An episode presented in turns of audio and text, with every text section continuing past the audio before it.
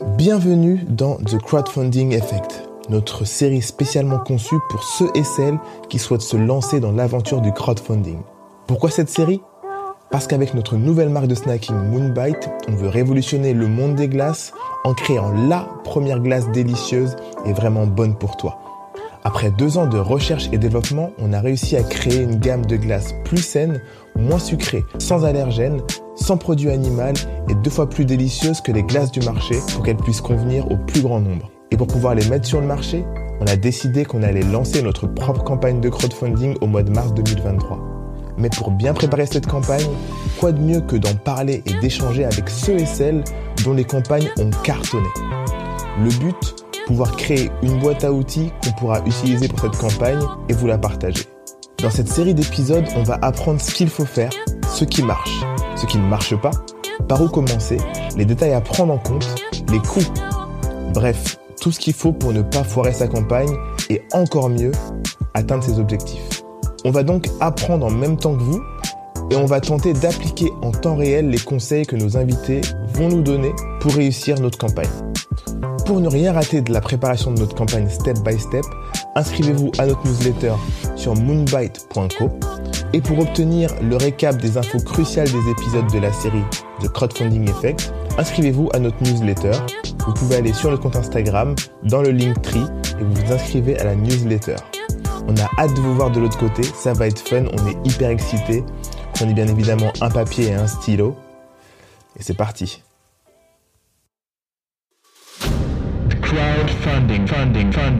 the crowdfunding effect. Dans ce nouvel épisode, on discute avec Yann Como, le fondateur de Quash, la marque de produits naturels pour nettoyer les sneakers. J'adore cet épisode. En fait, il a décidé de nous parler de toutes les erreurs qu'il a faites avant, pendant et après sa campagne. Alors s'il y a des gens dans votre entourage qui veulent lancer leur campagne de crowdfunding, envoyez-leur cet épisode, ils vont adorer. Prenez un papier et un stylo c'est parti. Salut à tous, bienvenue dans ce nouvel épisode de, Crowdfunding Effect. Et aujourd'hui, je suis avec Yann Como, le fondateur de Quash. Yes, eh ben, écoute, euh, merci de me recevoir et euh, j'espère que mon retour d'expérience pourra euh, servir au moins une personne. Bah, avec grand plaisir. On va, on va la jouer très simple, on va la jouer en, en, en trois temps. Est-ce que tu peux présenter, toi te présenter, présenter Quash? Et ensuite, on va rentrer directement dans ton crowdfunding et euh, vraiment ton retour d'expérience qui va être hyper intéressant parce que tu as, créé un post, tu as fait un post LinkedIn avec ton retour d'expérience et euh, ce que vous avez mal fait. Tout tu, à as, fait. tu as mis en avant ce que vous avez mal fait ou moins bien fait et j'aimerais vraiment que tu puisses partager ça avec nous dans, dans le détail. Donc, et puis je te poserai des questions au fur et à mesure. Donc, ok, très bien. Présenter. Eh ben écoutez, je m'appelle Yann, j'ai 26 ans, j'ai fait une école de commerce euh, post-bac. Après ça, j'ai travaillé pendant un an et demi chez Amazon au siège en tant que, que responsable grand compte. Ah, ok. Euh, j'ai quitté euh, la boîte pour me lancer dans l'entrepreneuriat et j'ai lancé Quash, qui est le premier kit d'entretien responsable qui vous permet de nettoyer vos sneakers. Et l'idée, c'est de leur permettre de vous porter le plus loin possible. Ok, l'idée de Quash t'es venue à quel moment? Là, on est en 2022, fin 2022. Ça t'est venu à quel moment? La première fois que l'idée m'est venue, ça remonte, c'était en 2018-2019, je pense. Euh, à ce moment-là, en fait, je faisais, quand j'étais étudiant, je faisais beaucoup d'achats-reventes de sneakers. Je, je, pense que tu connais un peu le phénomène, tu vois. Euh, c'était l'âge d'or à l'époque. Voilà, exact. Je faisais beaucoup, beaucoup de resell. Donc, j'avais beaucoup de paires à la maison. Et moi, j'étais un malade. Il fallait absolument que mes paires soient super propres, super clean. Mm. Et euh, je, je connaissais pas forcément le produit spécialisé au départ. Du coup, j'utilisais beaucoup de recettes de grand-mère. Euh, j'ai essayé savon de Marseille, liquide vaisselle, machine à laver aussi parfois. Ça dépannait bien, ça marchait plus ou moins bien. La machine à laver, une fois sur deux, ça flinguait mes paires. Okay, du coup, à partir de là, je me suis mis en quête de, de produits un peu plus spécialisés. J'ai pas trouvé de produits euh, français. Les seuls produits avaient, voilà, c'était des produits américains ou anglais. Euh... Jason Mark et Crêpe Protect. Jason Mark, mais c'est pas bio. C'est pas exactement. Mais c'est leur branding, il est clean par leur contre. branding est super clean, tu vois. Il est super clean, mais ils sont pas dans une démarche de, de bio, etc. Et en termes de positionnement, euh, c'est très tourné sneakers addict quand même. Et crêpes, c'est encore pire, tu vois. Euh, donc crêpes, sont, crêpes sont, ils sont chez Footlocker, non aussi? Ouais, ils sont chez Footlocker aussi, tu vois. Donc c'est un positionnement qui est assez différent. Et du coup, j'ai utilisé ces produits-là Et le problème que j'ai eu, c'est que, en fait, à chaque, moi, j'ai la peau qui est très sensible. Et à chaque fois que j'utilisais ces produits-là, j'avais des, des réactions allergiques sur les mains. J'avais des plaques d'urticaire, des, euh, des boutons, ça me grattait, j'avais la peau qui pelait, tu vois. Ok. Mais je m'en foutais, je continuais d'utiliser les produits, tu vois. Tu te flinguais la peau. Voilà. Je me flinguais la peau avec ces produits-là, tu vois. Et j'ai continué d'utiliser ces produits parce qu'il y avait que ça et que je m'en foutais. J'étais un peu con. Euh, et en fait, au bout d'un moment, euh, en rentrant d'un échange universitaire, je parlais avec euh, mes potes qui sont aujourd'hui mes associés. Et euh, on s'est dit, euh, putain, euh, c'est quand même bizarre que tu aies des allergies. On va voir un peu ce qu'il y a sur les ingrédients. Hmm. Et sur ces produits-là, tu sais, il y avait écrit naturel à base de coco. Point. Ok. Tu vois, donc de toute évidence, il n'y avait pas que ça. Donc nous, enfin moi, j'ai fait un mail en disant, bah voilà mon problème, j'ai des réactions allergiques. Est-ce que vous pouvez me dire ce qu'il y a à l'intérieur? Et ils ont refusé. Jason Mark et Crêpe Protect. Ils ont refusé Les deux ont refusé, tu vois. Donc là, je me suis dit, ok, c'est bizarre. et euh, du coup, j'ai enquêté. La première chose que j'ai appris, c'est que sur le marché de la détergence, en France, légalement, t'es pas tenu d'indiquer l'intégralité de tes ingrédients. Ok. Euh, ça, ça m'a beaucoup étonné. Je crois que c'est un peu, je crois que c'est un peu préparé, un peu- pareil dans la lessive. Ok. Et euh, il m'a fallu deux mois parce qu'ils ont pendant deux mois ils ont refusé. Donc j'ai vraiment dû forcer en disant que j'étais à l'hôpital aux urgences quoi. Ok. Donc, J'ai un peu abusé. Euh, mais j'ai fini par obtenir la liste des ingrédients. Et quand j'ai obtenu la liste des ingrédients, en fait, ils ont refusé pendant deux mois. Et quand ils ont enfin accepté de m'envoyer la liste des ingrédients, j'ai reçu donc euh, les fiches, les FDS, les fiches de sécurité. Ouais. Et t'avais une dizaine d'ing- d'ingrédients avec des noms scientifiques super longs, super compliqués à prononcer. Ouais. Moi, j'ai fait un copier-coller sur Google en me disant bon bah, enfin, on va voir ce que ça donne. Le premier avis qui leur sortait, c'était que c'était absolument pas aussi naturel qu'ils le prétendaient, voire pas du tout. Ok. Euh, que c'était super nocif tant pour l'utilisateur et parfois peut-être un peu trop agressif sur certaines matières aussi. Hmm. Et moi ensuite à partir de là, ces ces FDS, je les ai apportés à des formulateurs que, que j'ai que j'ai cherché au préalable. Je leur ai dit voilà qu'est-ce que vous en pensez? Il paraît que ça c'est naturel. Et ils m'ont dit c'est méga chimique, c'est une catastrophe. Euh, donc là, à partir de là, je me suis dit, ok, les produits, fondamentalement, ils sont efficaces, mais les ingrédients, c'est de la merde, de une. Et j'avais des doutes quant au fait que c'était produit aux États-Unis ou euh, en Angleterre, tu vois. Et j'ai réussi à remonter leurs fournisseurs jusqu'en Chine, tu vois. Ok, ouais, ouais, c'est en Voilà. Chine, ouais. ouais, ouais. Et donc à partir de là, je me suis dit bon, c'est étrange en France, il y a personne qui a pris le créneau de ce créneau-là. Après, pour euh, notre défense entre guillemets, on est toujours un peu en retard sur ce qui se fait euh, dans les pays anglophones, Ouais. surtout sur la culture sneakers. Et, euh, et en fait, le marché de la sneakers, il commence à être mature en France depuis 2-3 ans, tu vois. Ouais. À l'image de With You qui a vraiment explosé. C'est ouf parce que euh, With the New, ils sont, ils ont, ils ont, euh, ils font partie de ceux qui, euh, ouais, démocratisent le concept des sneakers pour vraiment toutes les, toutes les personnes qui euh, découvrent en vrai le monde de la sneakers. Mais il y avait quand même, euh, tu vois, Footlocker, euh, toutes les, enfin moi, je- j'achetais mes pompes là-bas euh, Ouais. à l'époque, mais en fait ils avaient déjà leurs produits de nettoyage de sneakers, tu vois. C'est vrai, c'est vrai. Mais, euh, mais c'était brandé Footlocker, tu vois. C'était brandé Footlocker. Moi, c'est ce que j'appelle des produits un peu génériques, si tu Ouais, veux. En fait, t'avais pas de culture Des derrière. marques blanches aussi. C'était des marques Ouais, blanches. C'était que des marques blanches. T'avais pas de culture derrière. T'avais pas de mission. T'avais pas de vision. Mm. Ça t'emmenait nulle part et c'était fait en Chine. Tu C'est ce qu'on appelle un upsell. Voilà, du vendeur, il disait, si exactement, tu veux nettoyer voilà. tes chaussures, tac. Tu vois, et c'était super agressif, tu vois.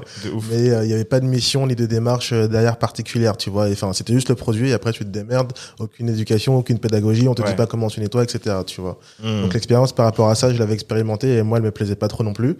du coup, avec mes potes, on s'est dit, bah, tu sais quoi On va créer une gamme d'entretien dédiée à cet usage-là pour nettoyer les sneakers, sauf qu'on va tout faire fabriquer en France. T'es en mode side project? C'était en mode side project, ouais. C'était en mode side project. On avait, moi, j'étais euh, chez Amazon.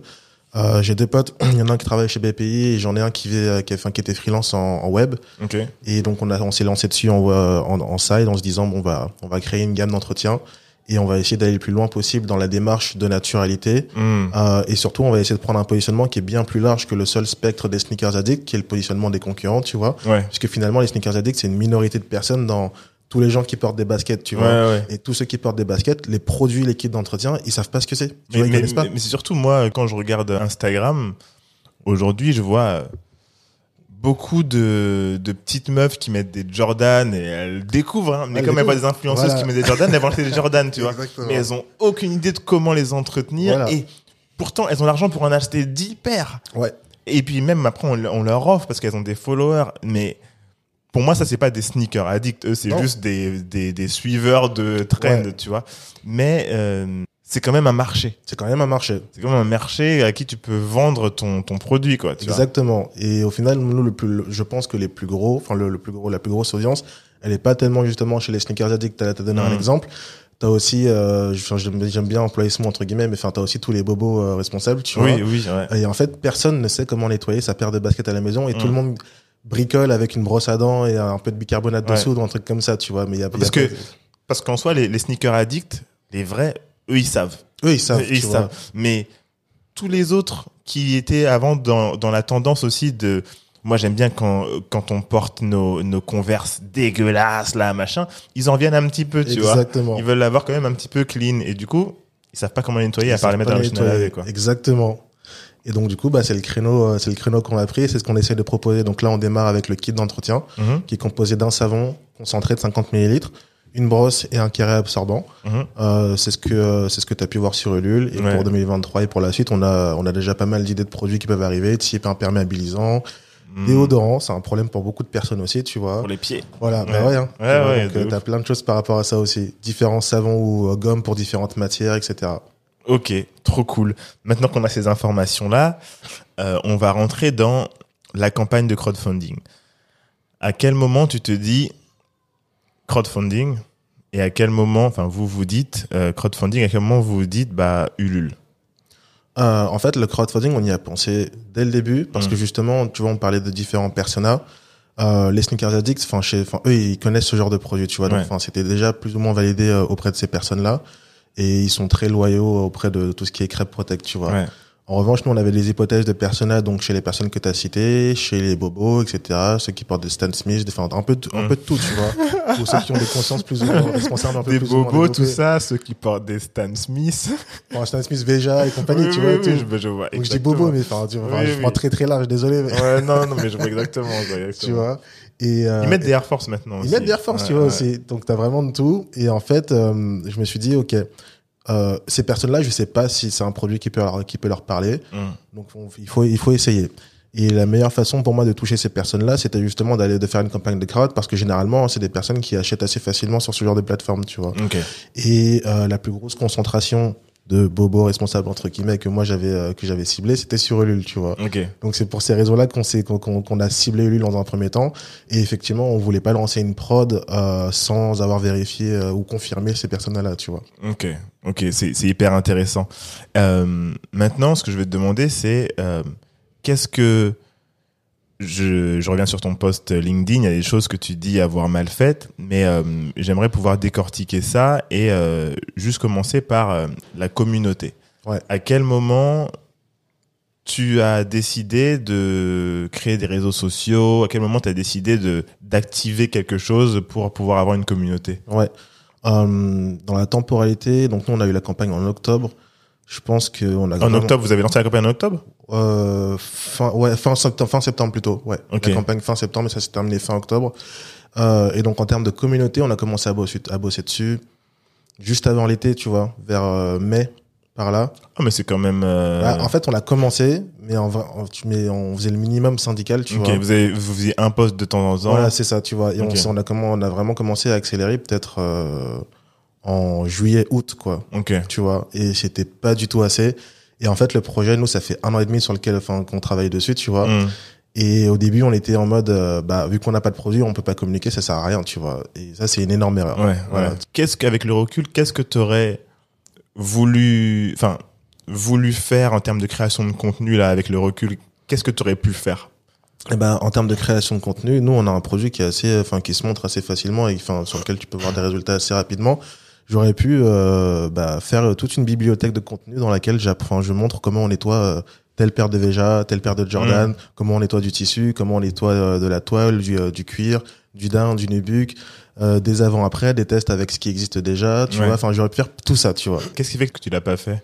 Il y a plusieurs raisons. Euh, au début, je pensais qu'il fallait absolument que j'ai un produit à montrer. Ok. Euh, donc Tu ça, pensais ça ou vous pensiez tous ça dans le groupe? On pensait tous ça, Ok. tu vois.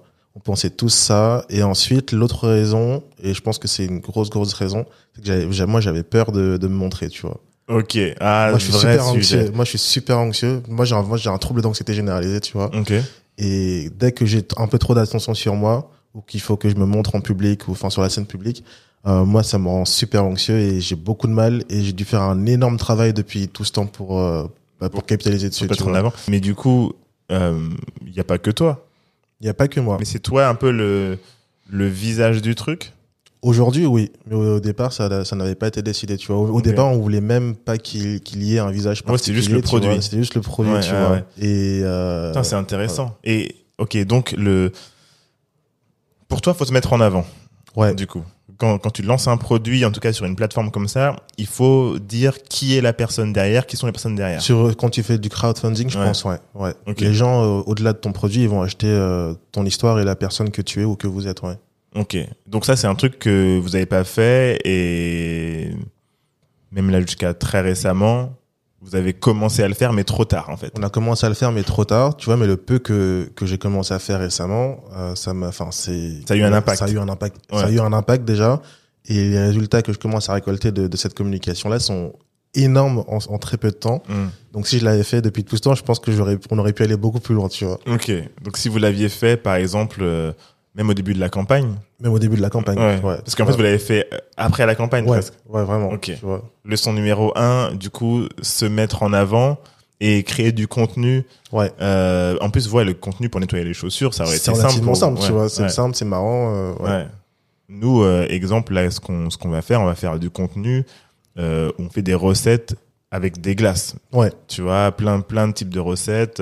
c'est un truc. Après, j'avoue, il faut se motiver. Faut se motiver. J'avoue qu'en plus nous, c'est un produit qui est congelé. Euh, Il y a tout un setting. On a aussi un, une question de euh, design en fait, donc que ça soit beau. Donc t'as un setup à mettre. Tu vois, t'as as Alors, énormément de tu choses. touches, tu tu touches un bon point, ça c'était aussi l'une des raisons. En fait, avant qu'on ait la campagne et quand on parlait de ces sujets-là, justement, on se disait, ouais, mais euh, la créa de Quash, elle doit être comme ça, le design doit être comme ça, Mm. tu vois. Et en fait, enfin, on s'imaginait comme si on était déjà une boîte que tout le monde connaît, tu vois, Ouais, alors qu'on ouais. était personne, tu vois. Mm, Donc mm. il aurait fallu être, euh, on n'a pas, on a, on a, on n'a pas joué, on n'a pas joué le jeu d'être euh, amateur, tu vois. Ouais, ouais, ouais. Voilà, donc Ah, on aurait ouais. dû être beaucoup plus humble. Ok.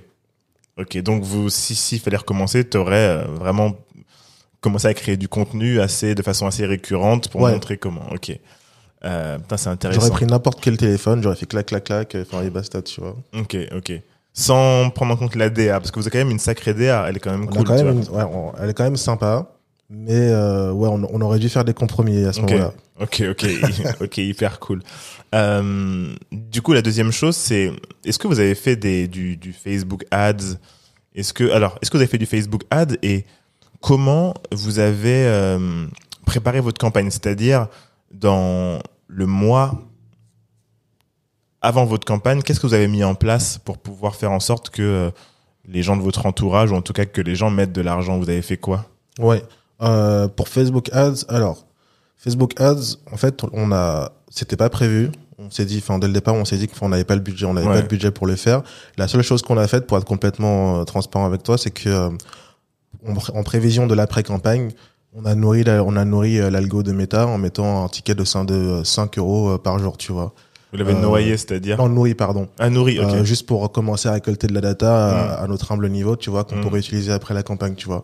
Donc sur le total, on a peut-être dû dépenser euh, 200 euros, tu vois, mais enfin c'est c'est insignifiant euh, Ouais, sur, ouais. de l'Ads, tu vois. Ah, grave. Donc euh, on a donc non, on n'a pas on n'a pas fait une campagne euh, une campagne d'advertising. C'était pas, c'était pas prévu dans votre stratégie en tout cas. non, c'était pas C'était une prévu. stratégie zéro budget. Ouais, c'était une stratégie zéro budget. Et euh, en amont de la campagne, ce qui s'est passé pour toucher le, nos proches, Mm. en fait, et ça c'est l'une des choses qu'on a bien faites pour le coup, c'est qu'en fait on a mis, en fait, euh, il y a au en début d'année, quand on a- quand on s'est dit ok, on va faire du crowd, on va partir sur Ulule, on a on a fait un tableau Excel, tu vois, on est trois, et ben on a listé tous nos proches, tu vois, qu'on a segmenté en cercle 1, cercle, Mm. on a vraiment segmenté les différents cercles. On a pris le cercle 1, on a noté tous nos proches, nom, prénom, email, téléphone. On a mis une colonne avec le pourcentage de conversion euh, qu'on estimait, tu vois. Ok. 100%, 50%, Ah, c'est bien rien, ça. tu vois. Ça, c'est un vrai taf. hein. Ça, c'est un vrai taf, tu vois. Et toutes les personnes avec lesquelles on, enfin, avec lesquelles, enfin, c'était pas 99% minimum, tu vois. Et ben, c'était euh, du one to one, on les préparait en amont. Mm. Et avec ça, en fait, on a fait une newsletter peut-être euh, six mois à l'avance, Ok. euh, qu'on envoyait toutes les deux semaines euh, et jusqu'à un mois avant la campagne. Après, c'était toutes les semaines. Et cette newsletter-là, on l'envoyait à notre cercle 1 Il y avait quoi dans cette newsletter? On racontait notre aventure. On disait, bah voilà, euh, cette semaine, euh, on était euh, dans l'usine, on était dans le laboratoire, euh, on a Mm. testé telle formule, euh, on veut que vous la testiez. Euh, là, ça s'est mal passé avec cette formule. Pourquoi ça s'est mal passé Ok. On vient d'intégrer un espace de coworking. euh, On est en train de tenter telle subvention, tel concours, tu vois. Ah, c'est cool ça, ça. c'est super cool. Et nos proches, euh, famille, amis, etc. Ça, ils kiffaient de fou, tu vois. Ok. Euh, on a on a aussi dit bah voilà le lancement ce sera sur une plateforme de crowdfunding. Pourquoi? Qu'est-ce que ça nous apporte? Qu'est-ce que c'est Ulule? Comment ça fonctionne? Pourquoi on a Mm. besoin de vous? Pourquoi on a besoin de vous dans les 24 premières heures, etc. Ouais, tu ouais. vois Nous, ça, par exemple, on va faire en podcast. Ok. Ça, c'est ce qu'on va faire en podcast, vraiment, mais genre, euh, que Bakang et moi, et on en parle, tu vois. Ouais.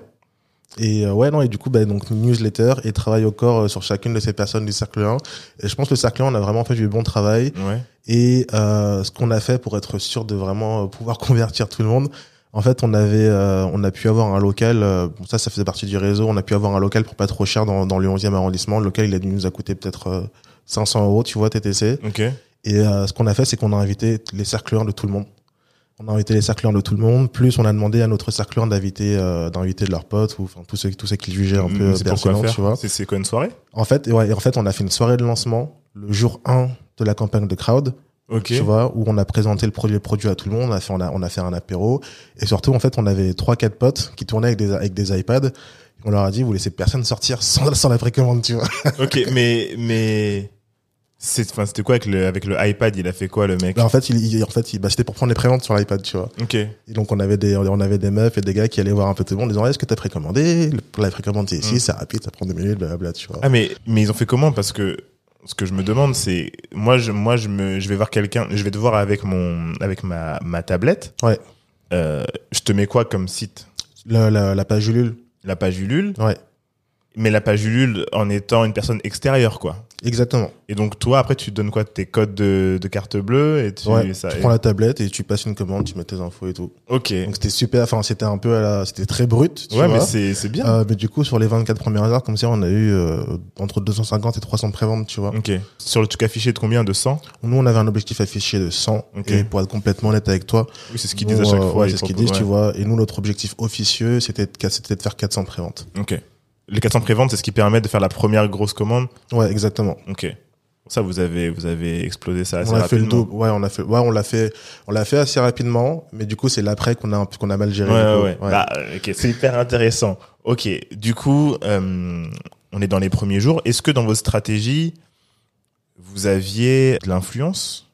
On a essayé, de- on a essayé de faire de l'influence. Euh, en fait, on a fait, on a essayé, de- on a fait de l'influence auprès de la communauté sneakers addict.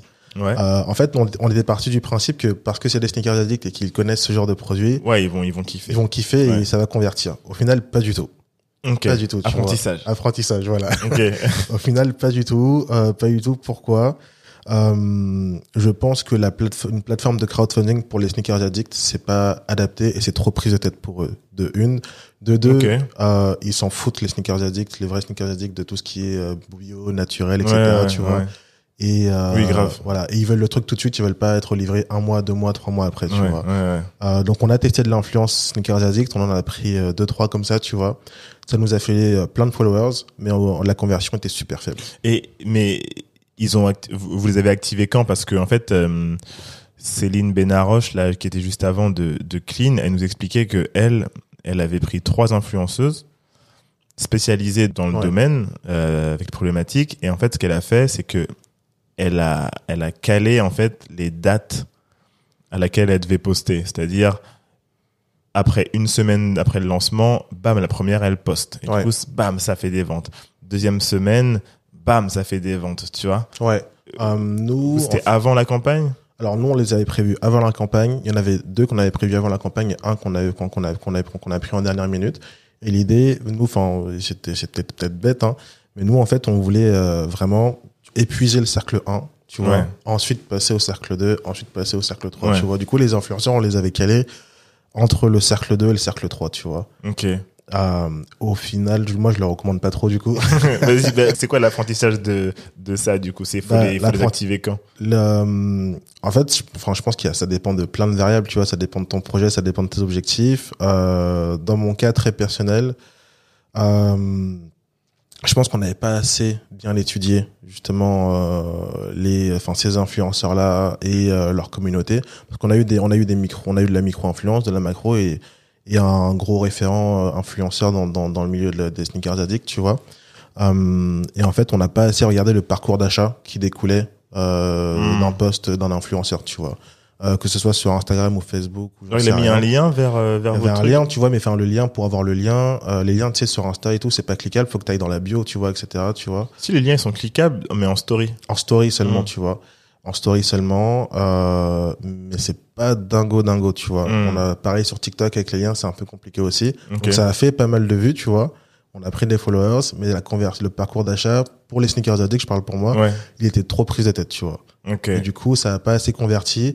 Et je pense qu'on aurait dû prendre des influenceurs un peu plus grand public Mainstream. mainstream, Ouais. tu vois, qui sont pas exclusivement dans la, dans la sneakers, Hmm. euh, mais qui sont un peu plus lifestyle, un peu naturel, un peu machin, tu vois. Et plus une communauté féminine, tu te dis ou pas? Ouais, pareil, les influenceurs qu'on a pris, c'était 100% mecs, tu vois, avec une Ok. communauté 100% mecs. Ah, on sent le truc Ouais. de vraiment euh, sneaker addict. Vas-y, c'est quoi On va prendre moi. Voilà. Moi, mon, moi, euh, d'entrée de jeu comme ça, euh, j'aurais été comme toi. J'aurais dit, bah, je vais prendre mes gars que je connais, que ça. moi je suis, Voilà. et je vais prendre lui, lui, lui, parce que eux, je sais que eux, c'est des vrais gars qui Voilà. s'y connaissent. Je vais pas prendre euh, un, un qui est un opportuniste euh, de la sneakers qui connaît rien du tout, mais en fait, c'est eux qu'il faut Et en traquer. fait, c'est eux qu'il faut traquer, Ouais, tu vois. ouais.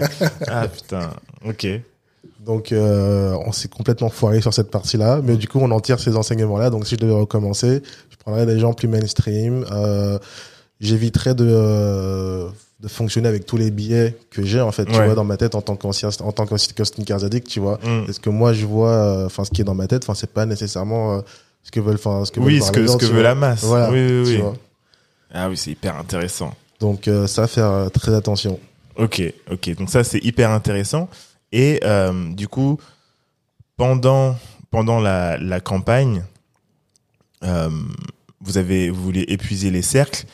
Il y a ce qu'on appelle le, le ventre mou de la campagne, là, tu vois. Ouais. Il, il se passe quoi pour vous à ce moment-là? Parce que tu dis que vous avez bien fait quelque chose en amont, mais pendant la campagne, vous avez mal fait des trucs. Ouais, bah, tu paniques, c'est-à-dire que, bah, comme tu l'as dit, en fait, t'as, as vraiment, grosso modo, t'as deux temps forts dans une campagne de crowd. Le début les- et la le fin. début et la fin, tu vois. Ok. Et entre les deux, c'est une, c'est la mort. Est-ce que c'est le début et la fin parce que justement les gens ne prévoient rien entre Ou est-ce que c'est parce que c'est toujours comme ça? Parce qu'en gros, si tu avais calé tes influenceurs au milieu.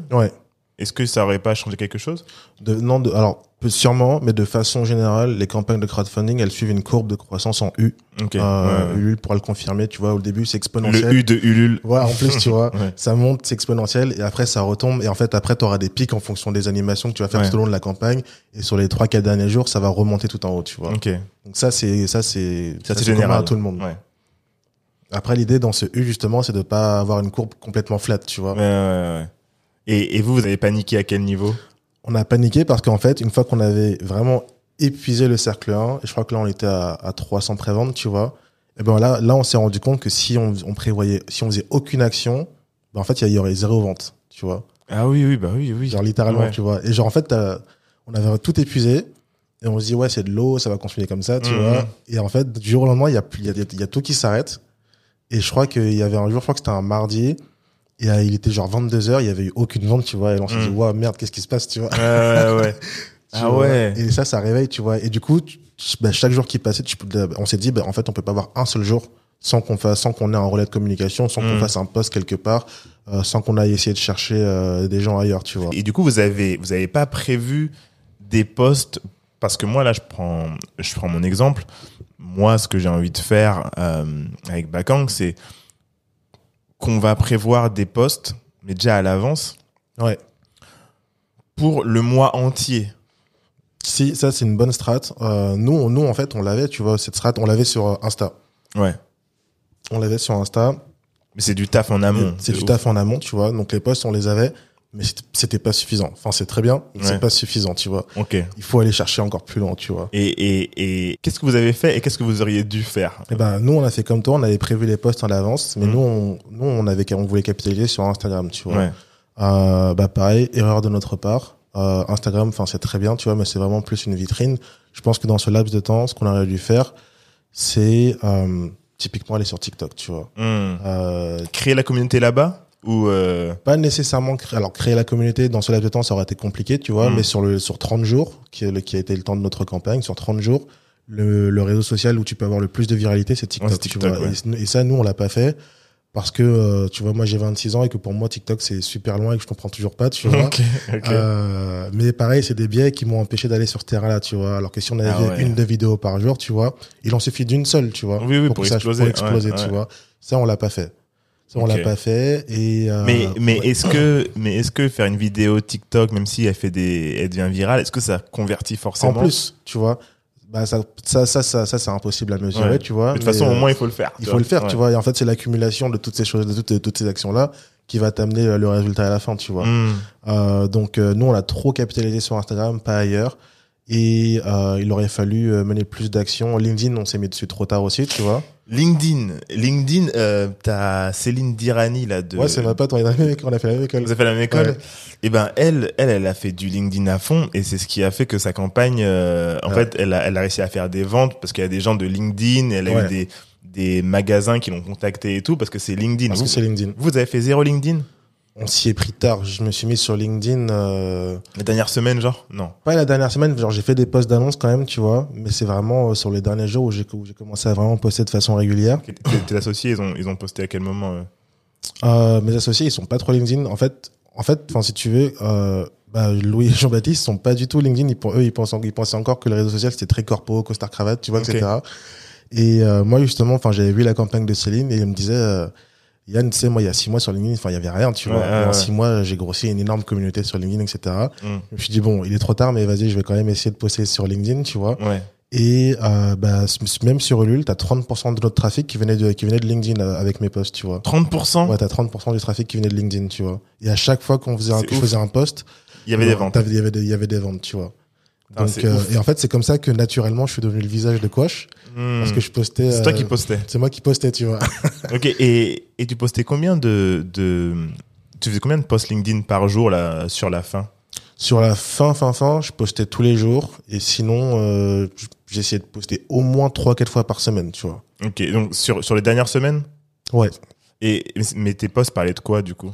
De euh, de, de l'aventure Quash, de ce que je faisais, des coulisses, euh, des, des choses qui se passaient bien, qui se passaient plus ou moins bien, tu vois. Ok, genre, juste, genre euh, quoi Genre, euh, bah, genre par exemple, on a intégré, euh, bah, genre on a intégré un- une pépinière, de, une pépinière de start-up. Pourquoi on, pourquoi on a intégré cette pépinière? Bah, c'est pas juste pour avoir une chaise et un bureau parce que de base je travaille chez moi, Ouais. mais c'est parce qu'en étant là cet incubateur là, je peux activer telle subvention euh, Mmh. PIA, euh, BPI, etc. Et ça m'apporte ça.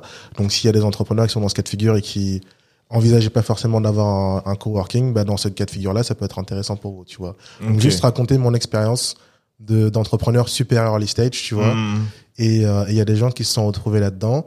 Et en fait, tu vois, j'ai essayé de prendre des sujets super larges. Et après, j'ai essayé de redescendre un peu en entonnoir à chaque fois, tu vois, en parlant de sneakers ou en parlant du fait que c'était important d'entretenir ses baskets, etc., etc., tu vois. Ouais, et ça faisait toujours, euh, ça faisait toujours quelques ventes. Et l'idée, c'est que, bah, naturellement, faut, faut, faut, faut traquer euh, chaque lien que tu mets sur, sur chaque post aussi, tu vois. Tu fais comment pour traquer? Euh, bah, t'as des trucs comme euh, Bitly, par exemple. Ouais. Ah oui, oui, oui. Mais.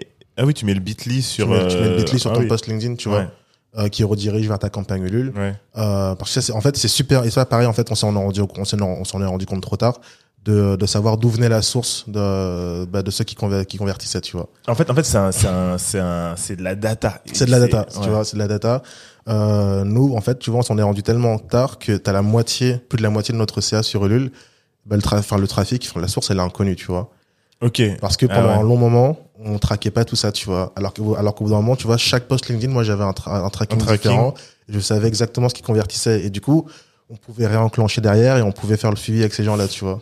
Pour ceux qui nous écoutent, mettez des liens traquables sur vos posts LinkedIn, en tout cas en pleine campagne. Mettez des liens traquables et même, j'ai envie de dire, avant la campagne, parce Ouais. que le compte Ulule, il peut déjà être mis en, Tout à fait. en coming soon. Vous- Exactement. Vous l'avez fait ça ou pas? On l'a fait avant, euh, avant qu'on soit en, avant que la campagne soit lancée, on avait euh, 150, 200 personnes inscrites sur le coming, sur le coming soon. Le coming soon, vous l'avez lancé à quel moment par rapport au lancement de la campagne? Alors, euh, le coming soon, on a envoyé les gens dessus, je dirais, euh, un mois à l'avance, tu vois. Mais pareil, ça, c'est un sujet qui est super compliqué parce que, et c'est là que Ulule est un peu mal foutu, C'est que d'un côté, t'as le coming soon sur Ulule, tu vois. Ouais. Et nous, dans notre cas, et comme plein de, T'as ta newsletter. t'as ta news, t'as ta, t'as ta, t'as ta Ouais. landing, ta propre newsletter, tu Ouais. vois, et tu te retrouves à jongler avec deux bases, tu vois, et c'est super chiant Est-ce que tu peux faire venir la, est-ce que tu peux prendre la base de données de, Tu peux pas, Ulule te permet pas. Les gens qui déposaient leur mail sur le coming soon, ça appartient à Ulule. Toi, tu, toi, tu peux pas voir qui, tu peux pas voir qui s'inscrit. Ah, mais non. Je te jure. Mais, mais attends, mais tu récupères comment après? Les gens qui se sont inscrits sur le coming soon, tu récupères pas. Les seuls mails que tu récupères, c'est les, ceux qui c'est les clients. Oh. Tu vois? Et nous, on, et nous, et nous, ça, on l'a capté tard. Ah, mais coup, ça, voilà. il faut, il faut pouvoir craquer ça. il faut pouvoir le craquer. Et du coup, nous, au bout d'un moment, ben, on, on en a eu marre parce que, enfin, on voyait que le nombre d'abonnés sur le Comic Soon, il augmentait, Mm. mais on pouvait pas voir d'où ça venait, on savait pas qui c'était, tu vois. Euh, oui. Et du coup, après, on a dit, mais, enfin, c'est chiant, on va, du coup, on va capitaliser sur notre news et sur notre landing page parce Bah qu'au oui. moins, on a la data par rapport à ça, tu vois. Oui, oui, grave. Voilà.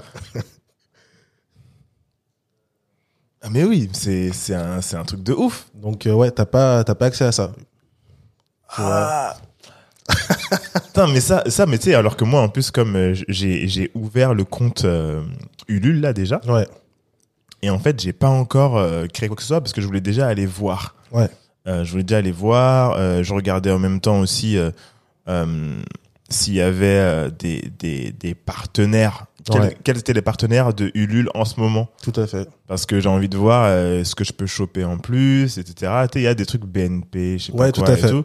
Et euh, mais du coup, je m'étais dit, ok, je vois qu'il y a possibilité de mettre coming soon. Ouais. Mais le coming soon, si je peux pas retargeter les gens qui, qui se mettent coming soon, je vais pas donner ce lien, tu vois. À ma connaissance, tu peux pas les retargeter. Ceux qui s'inscrivent sur le Ouais. Coming Soon. À Mais- ma connaissance, en tout cas. Mais du coup, moi, je vais donner le lien de ma newsletter. C'est mieux, t'auras toute la data que- par rapport à ça. Bah oui, ok. Tu vois, c'est Bon. juste que euh, l'outil de leur coming soon, en plus, sont tous ceux qui s'inscrivent dedans. Je crois que Ulule leur envoie un email le, le- le jour J Hmm. ou, le- ou la veille euh, du lancement de ta campagne, en fait, de ta campagne en fait, tu vois. Ok, ce que tu peux faire aussi. Ce que tu peux faire aussi, tu vois. Ok. Ok, bon, bah c'est c'est intéressant. Bah après, pour ceux qui ont pas de newsletter, Bah, Ça, c'est- faut capitaliser ouais, dessus. Mais si ouais. t'as une newsletter à côté, je conseillerais de, de capitaliser dessus plutôt que sur le. Ouais. Ok, ok, ça c'est hyper intéressant. Et tu disais que que par exemple, quand tu quand t'as lancé, euh, t'étais sur LinkedIn, LinkedIn, LinkedIn, tu voyais le trafic, tu as décidé de mettre un, tu as mis un lien traquable. Ouais, Du coup, le LinkedIn c'était à la toute fin. Enfin, c'était, c'est quoi C'était les deux dernières semaines? Ouais. deux dernières semaines. Euh, Est-ce que tu recommandes de poster tous les jours? Parce que Céline Dirani, je crois qu'elle a posté chaque jour un truc. Tous les jours, ouais. Moi, honnêtement, je, moi, je conseille de, de poster tous les jours. Euh, je sais qu'il y a des gens. Moi, parfois, je- ça me gênait. Je me disais merde. tu disais pas, ouais, je vais gens. saouler les gens. Ouais, si, tu vois. Et après, mais en fait, aux Mais en fait- ça dure 30 jours, tu vois. C'est ça, mais t'as que une, Voilà. t'as que un moment pour le T'as faire. c'est- un moment ouais. pour le faire. Ça dure un mois et après, Ouais. c'est bon, tu changes de sujet, tu changes de disque. Ouais, ouais. Donc, euh, fait- faites-le tous les jours si vous pouvez. Ok. C'est intéressant. En plus, Céline, elle, pour le coup, ça a vraiment, vraiment bien marché. Hein, parce que Céline, je te promets, avant, qu'elle, avant la campagne, elle a commencé LinkedIn peut-être 5-6 mois avant. Avant, elle avait rien. Tu vois. Ouais. Elle avait rien. Et toutes ses ventes, elles, sont des, elles ont découlé de LinkedIn principalement. D'autant plus qu'elle aussi, elle avait pas mis de budget, tu vois. Ouais, elle a mis zéro Elle budget. avait zéro tu vois. budget, tu vois. En parlant de budget, vous, pour votre campagne, euh, vous avez fait une vidéo qui était hyper quali. Ouais. Je sais que tu avais écrit le budget que vous aviez mis sur la vidéo. Vous avez mis combien déjà? On a mis 5K euh, non en fait en fait en fait en fait j'avais mis euh, sur le post c'était euh, la vidéo enfin la vidéo cette vidéo m'a coûté euh, 8000 euros. Hmm. c'est ce que je vous aurais dit si j'étais passé par une agence de prod Ah tu vois. oui, oui, oui, oui. et en fait dans les faits la vidéo elle nous a coûté 1700 euros tu vois. Et en fait on on, a, on on voulait bosser avec une agence de prod Mais c'était trop cher. mais on- déjà de une on s'y est pris trop tard et c'était Ok. c'était trop cher tu vois donc pareil la vidéo je conseille de s'y mettre assez rapidement aussi pour pas la faire en dernière minute comme nous parce que ça fait vraiment paniquer Ah ouais, Ouais. Et, et attends, mais parce que votre vidéo, elle a été tournée à quel moment par rapport à la, la vidéo campagne tu Ouais. Fais-moi rire un peu. une semaine avant Une semaine avant. Ouais, je te jure une semaine avant Dans ma réflexion, et que plus, euh, plus on avance dans la préparation de notre campagne, ce que j'appelle la pré-campagne, ouais euh, je me dis que, en fait, ce que j'ai envie de faire, c'est de montrer la vidéo Ouais. de la campagne avant la campagne. En fait, la vidéo de la campagne, c'est juste une, une vidéo. Tout à Tu fait. vois ce que je veux dire? Euh, C'est juste une vidéo, euh, mais le besoin que les gens sachent et l'énergie de la, de la campagne, de la vidéo avant, c'est pour leur dire, ok, bah c'est comme, en fait, moi je prends un exemple, tu prends Black Panther, tu prends tous les films de Marvel. Ouais. Combien de temps avant il y a un trailer? Un an avant. Un an avant. Le deuxième trailer, il sort six mois avant. C'est vrai. Le troisième trailer, il sort genre quelques semaines avant. C'est vrai. Moi, je réfléchis un peu comme ça. Je me dis qu'il y a un truc à faire à ce niveau-là. Je suis d'accord. De bosser en termes de trailer, mais en tout cas, avant la campagne, sortir la vidéo pour dire voilà, voilà la vidéo, bam, ouverture, telle date. Et après, tu fais tes petites vidéos. Tu vois, je sais pas ce que tu. Bah, je vois exactement ce que tu veux dire. Euh, c'est un sujet qu'on avait eu parce qu'en fait, euh, bah, je pense comme toi. En fait, pour moi, sortir la vidéo le jour J, comme ça, euh, enfin, ça, ça, c'est quand t'es Nike, ça. Tu vois, ça c'est quand t'es Nike, en fait. voilà, tu vois littéralement. Et en fait, tout avant, en amont, t'as vraiment euh, une problématique de teasing, tu vois. C'est ça qu'il faut réussir à faire. Et il y en a très très peu qui qui arrive en vrai, tu vois. Mm. Euh, le concept de short la vidéo le jour J, en vrai, c'est juste euh, c'est juste euh, un truc que tout le monde fait, donc tout le monde suit, tu vois. Mm. Euh, je pense que faire du teasing en amont, en sortant un bout de vidéo par-ci, un bout de vidéo par-là, ou alors une autre vidéo, ou alors une autre vidéo, tu vois. Moi, je pense que c'est moi, je pense que c'est plus intéressant. Mm. En fait, enfin, t'as as toute une strate de teasing que beaucoup de, de marques n'ont pas forcément pensé, et nous les premiers, tu vois. Et je pense que t'as un truc à craquer par rapport à ça. Ouais, putain taf. Hein, mais c'est du taf, hein, c'est du taf, mais euh, je me dis que il y a, y a un vrai truc. Moi, j'ai j'ai euh, j'ai vu un, un mec sur, euh, c'est un YouTuber qui a lancé un sorte de un, un jeu de cartes. Ouais. En, en, en, qui, a redesigné, il a fait ça comme un, un YouTuber américain qui est spécialisé dans, dans le graphisme. Ok. Et en fait, le mec, ce qu'il a fait, et ce que nous on a on a envie de faire, mais peut-être que nous c'est l'équivalent de ce qu'on fait en podcast, on va voir si on le fait en vidéo aussi, mais il a pris la communauté avec lui. Ouais. Sa communauté qui est quand même hyper importante.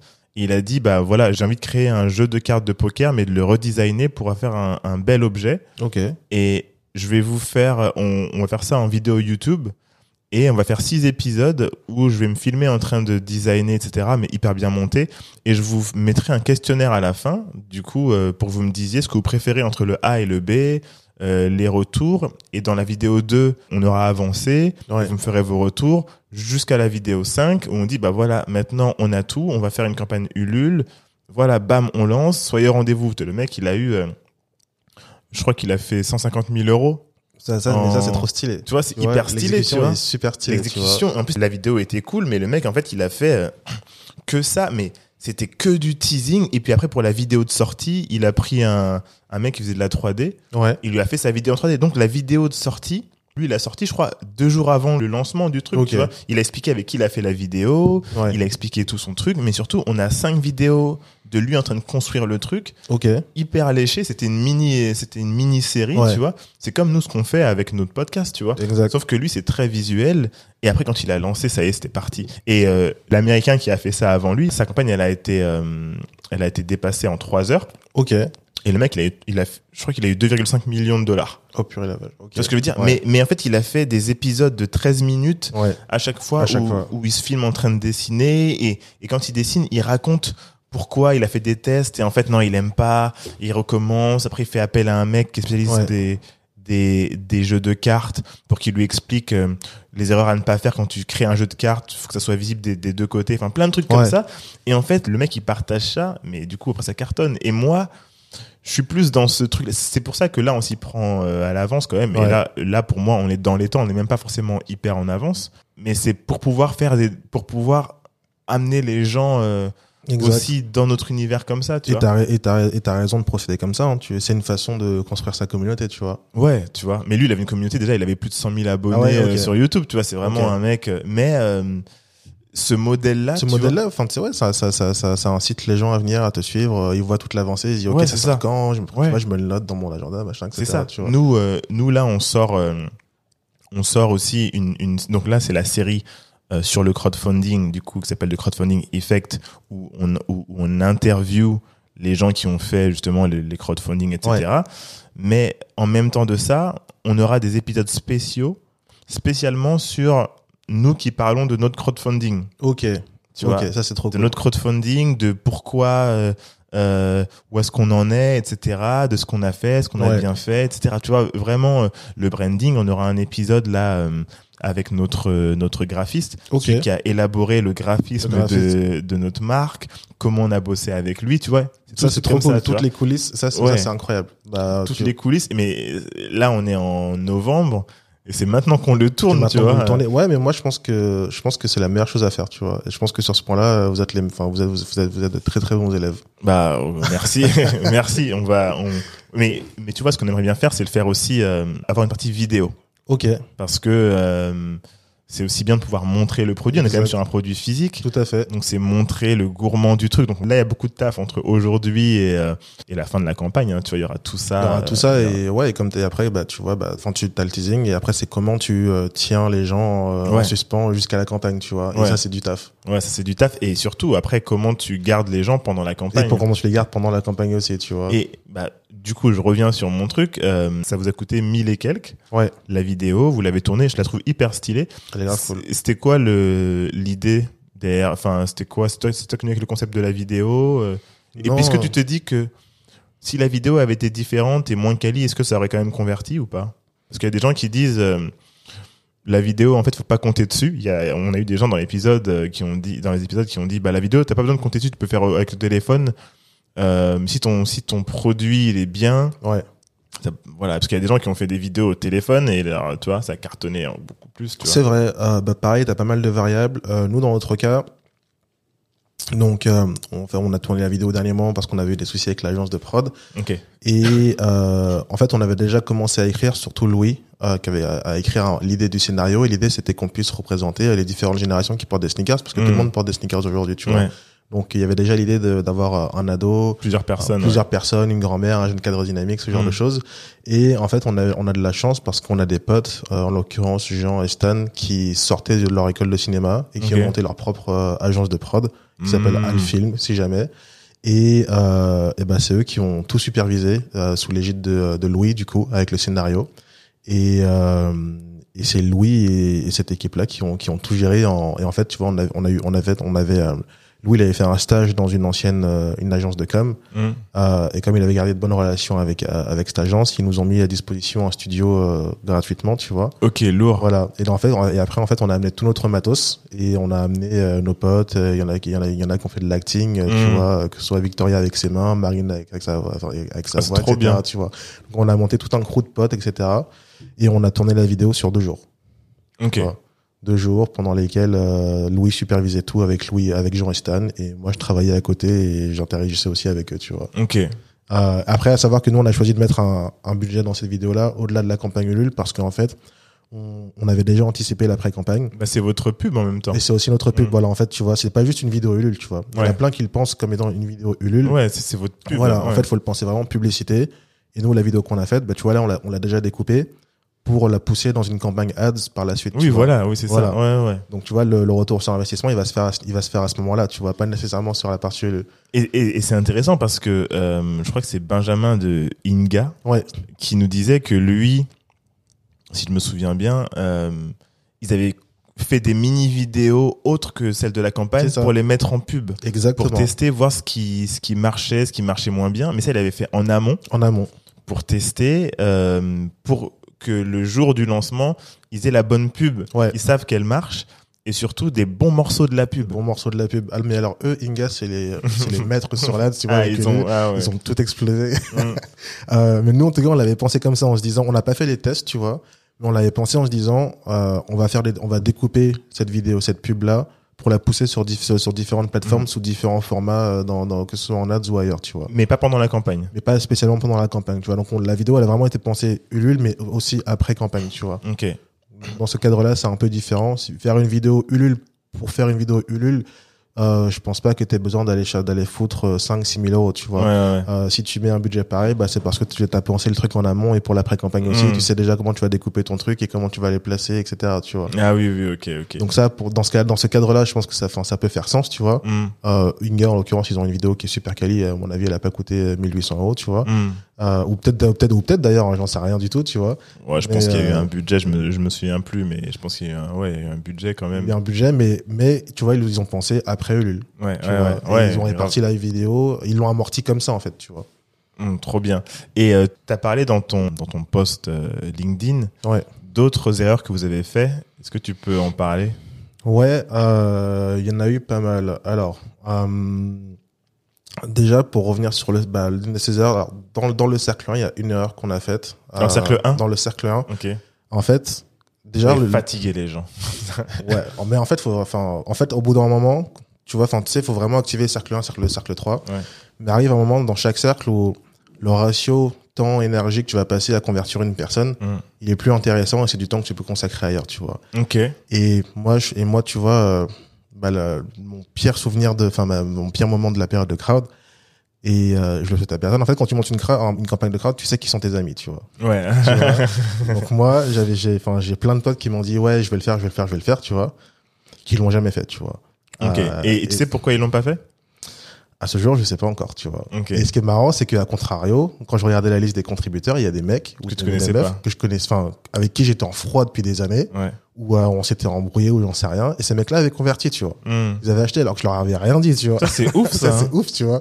Et à côté, j'ai des potes, genre des vrais potes que je considère super proches, tu Mm. vois, euh, et qui ont pas, qui ont pas sorti 30 balles pour ma pomme, tu vois. mais, mais tu vois, ça c'est ouf parce que euh, c'est ce qu'on constate souvent. En fait, les gens les plus proches, comme ils se disent, ouais, mais c'est mon pote, ça. il est, il est juste là.